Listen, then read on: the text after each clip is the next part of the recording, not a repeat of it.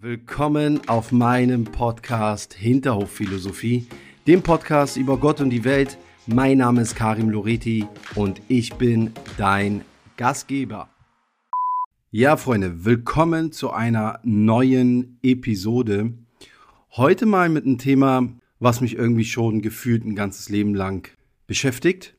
Das Thema Stereotypen, Vorurteile, Alltagsrassismus. Und ich will daraus so viel sage ich schon mal jetzt, gar nicht so ein deepes Thema machen. Zunächst einmal, bevor ich, bevor ich aber starte, möchte ich mich wirklich ähm, ganz lieb ähm, bedanken bei der Caro, die mich auf dieses Thema hingewiesen hat, beziehungsweise mir einfach mal den Tipp gegeben hat, ey, rede doch mal darüber. Ja, hier ist die Folge. Dazu, wenn ihr irgendwie coole Ideen habt oder einen coolen Tipp, dann schreibt mir gerne auf Instagram karim.loreti, dort findet ihr mich. Bin auf jeden Fall immer offen. Ja, warum beschäftigt mich dieses Thema so sehr gefühlt, seitdem ich denken kann? Die Sache ist so, ich selber bin ja halb Italiener, halb Ägypter, gleichzeitig aufgewachsen in Deutschland. Und ihr müsst euch vorstellen, wir sind damals nach Deutschland gekommen, als ich drei Jahre alt war. Direkt aus Italien mit kurzem Zwischenstopp in Ägypten.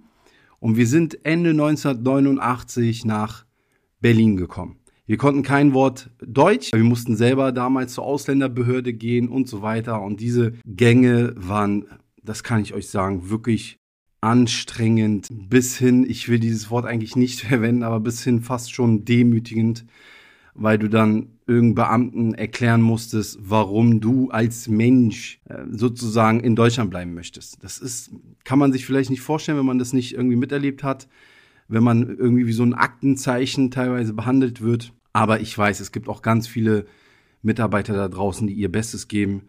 So viel möchte ich auch dazu sagen. Die Sache ist so, und diesen Struggle will ich jetzt gar nicht so irgendwie, wie vielleicht viele andere es machen würden, irgendwie auf die deutsche Bevölkerung abwälzen, sondern im Gegenteil, ich als Mensch weiß einfach, dass es diese Arten überall gibt. Es gibt überall Vorurteile. Das Lustige ist, wenn ich in Italien bin, dann bin ich meistens eher so der, der Ägypter. Wenn ich in Ägypten bin, bin ich der Deutsche. Wenn ich in Deutschland bin, bin ich halt einfach ähm, erstmal so ein Ausländer. Und ich sage das jetzt extra so plakativ. Und das ist so der tägliche Struggle, den man irgendwie miterleben muss. Es ist nicht so blanker Rassismus, also zumindest das, was ich erlebt habe, ja. Dass irgendwie einer zu mir kommt und sagt irgendwie, scheiß Ausländer oder sowas. Es ist eher so ein Thema, der sich so sehr eingebrannt hat in meine Seele, dass es schon fast normal wurde.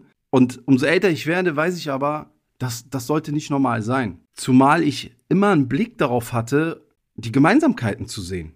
Ja, ich habe zum Beispiel immer versucht, meiner italienischen Familie zu zeigen, ey, Ägypter und Italiener sind gar nicht so sehr verschieden. Wir benutzen irgendwie nur andere Begriffe.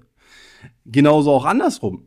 Ja, in der ägyptischen äh, Familie habe ich gesagt, ey, Italiener haben sehr, sehr viele Gemeinsamkeiten. Und wenn wir uns jetzt mal historisch natürlich anschauen, und die Ägypter hatten ja äh, früher auch schon immer irgendwie Symbiosen und haben viel voneinander gelernt. Und genauso auch in Deutschland. Ich bin natürlich deutsch aufgewachsen und bin vielleicht sogar deutscher als deutsch in mancher Hinsicht, wenn man das überhaupt so sagen darf. Und ich habe immer versucht, die Gemeinsamkeiten zu sehen. Und leider ist mir das so, die letzten Jahre habe ich das Gefühl in der Gesellschaft abhanden gekommen. Nochmal zu dem Thema Alltagsrassismus oder versteckter Rassismus oder ich habe mal gelesen, positiver Rassismus. Ja. Ähm, das ist so viel wie, ich mache euch ein Beispiel, irgendwie ich krieg Besuch von einem türkischen Freund und ich gehe einfach davon aus, der wird wahrscheinlich eh nur Knoblauch essen das ist jetzt vielleicht ein plakatives Ble äh, Beispiel, aber das ist sowas wie positiver Rassismus. Das heißt, man denkt sich so, hm, ich meine es ja eigentlich ganz gut, aber eigentlich ist dahinter eine Botschaft versteckt. Und das passiert uns tagtäglich. Ich will euch mal eine Geschichte erzählen, die ich selber wirklich erlebt habe. Ich hatte mal ein Bewerbungsgespräch, das ist schon ein paar Jahre her, aber ich hatte ein Bewerbungsgespräch damals mit einem Regionaldirektor. Es wäre dann so gewesen, wenn ich angenommen wäre dann wäre eine Frau meine Vorgesetzte. Und ich habe keine einzige Sekunde darüber nachgedacht, ob das jetzt eine Frau ist oder ein Mann ist oder was auch immer. Das ist mir eigentlich relativ schnuppe, solange der Mensch einfach cool ist, so ja.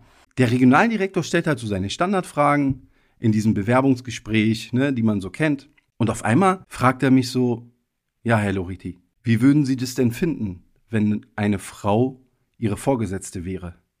Und ich habe zurückgefragt, wie meinen Sie das denn? Naja, wir können ja offen reden. Wie würden Sie denn damit klarkommen, dass eine Frau Ihre Vorgesetzte ist?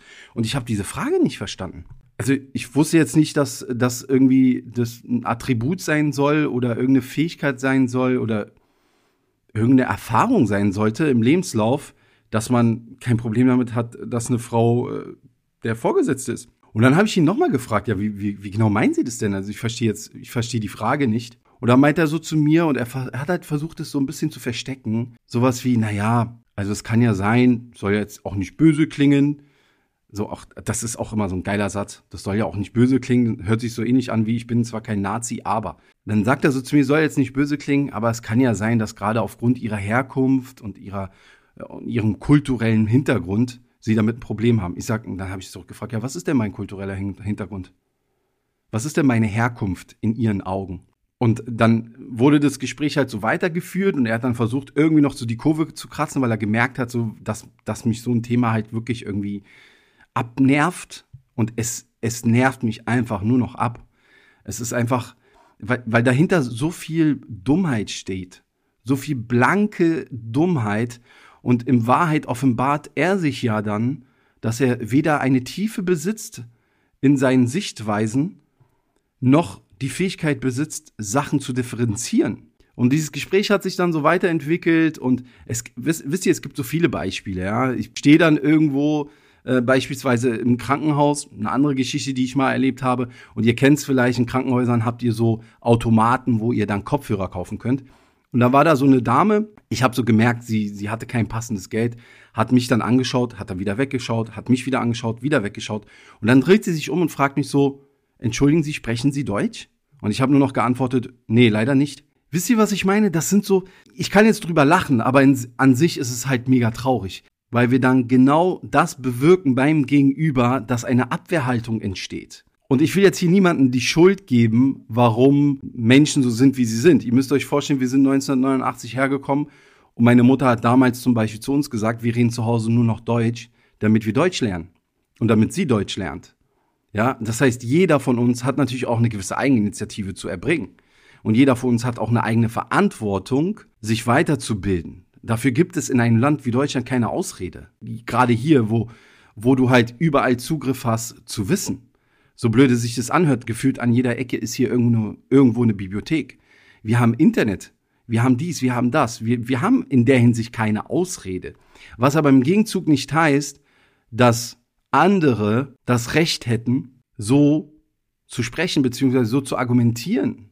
Und dann auch immer mit so einem verschwitzten Entschuldigung. Ach ja, war ja nicht so gemeint. Freunde, das ist Alltagsrassismus. Und das passiert nicht nur irgendwie von Deutschen, ich meine, was ist Deutsch? Ich bin auch Deutsch, ja. Gegenüber Ausländern, gegenüber dazugezogenen oder Flüchtlingen oder sonst was. Das passiert auch innerhalb anderen Kreisen. Das kann genauso, Alltagsrassismus Rassismus kann genauso sein, wenn ich irgendwie Vorurteile gegenüber einem Deutschen habe oder einer Deutschen. Das ist keine Einbahnstraße.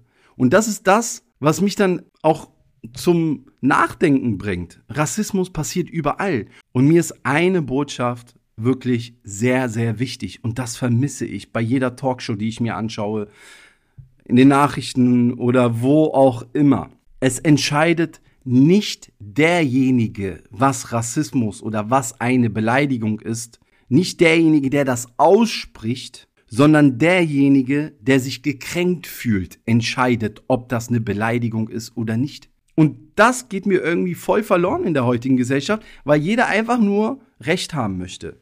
Und die Auswirkungen sehen wir leider in so vielen Beispielen. Ich wüsste jetzt, um ehrlich zu sein, nicht, wo ich anfangen sollte. Mir ist aber eine Kernbotschaft sehr wichtig. Es gibt solche Geschichten, aber auch solche Geschichten. Es gibt so Kleinigkeiten, die man so erlebt tagtäglich. Letzten zum Beispiel. Und ich war verärgert, bin dann einkaufen gegangen. Und da war da so ein älterer Herr. Er hat mich angeschaut und hat einfach guten Tag gesagt. So ein älterer deutscher Rentner. So sah er aus. Ich muss es jetzt mal so sagen, damit ihr es versteht. Nicht, dass es jetzt heißt, naja, das ist doch jetzt auch eine Ausgrenzung. Nein, ich, ich persönlich, ich persönlich find's cool, verschiedene Kulturen kennenzulernen. Ich bin zum Beispiel keiner, der sagt, entweder oder. Warum? Warum gibt es in, in unserer Gesellschaft immer nur entweder oder, beziehungsweise oder Gesellschaften? Warum nicht und? Warum gibt es keine Und-Gesellschaft? Ich bin Italiener und Ägypter und Deutscher. Wo steht's geschrieben, dass ich mich für irgendwas entscheiden muss? Ich find's auch viel, viel cooler. Ey, ich habe immer Hammeressen, habe aber auch eine gewisse Ordnung und so weiter und so fort. Und wahrscheinlich stimmen auch einige Klischees. Aber Klischees müssen nicht unbedingt gleich Vorurteile sein. Zu der Geschichte, die ich erzählen wollte. Dieser ältere Herr schaut mich an und sagt einfach so guten Tag. Und dann haben wir irgendwie so ein, zwei Sätze gesprochen.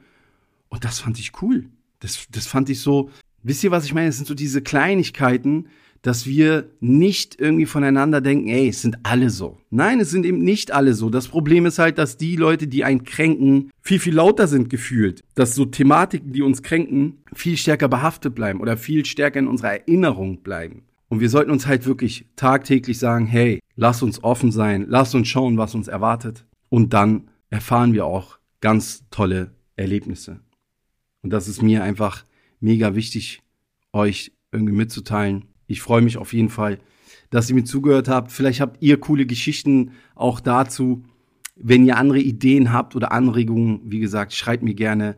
Bitte lasst mir ein Follow da. Ja, teilt gerne meinen Podcast. Ich freue mich, dass ihr wieder zugehört habt.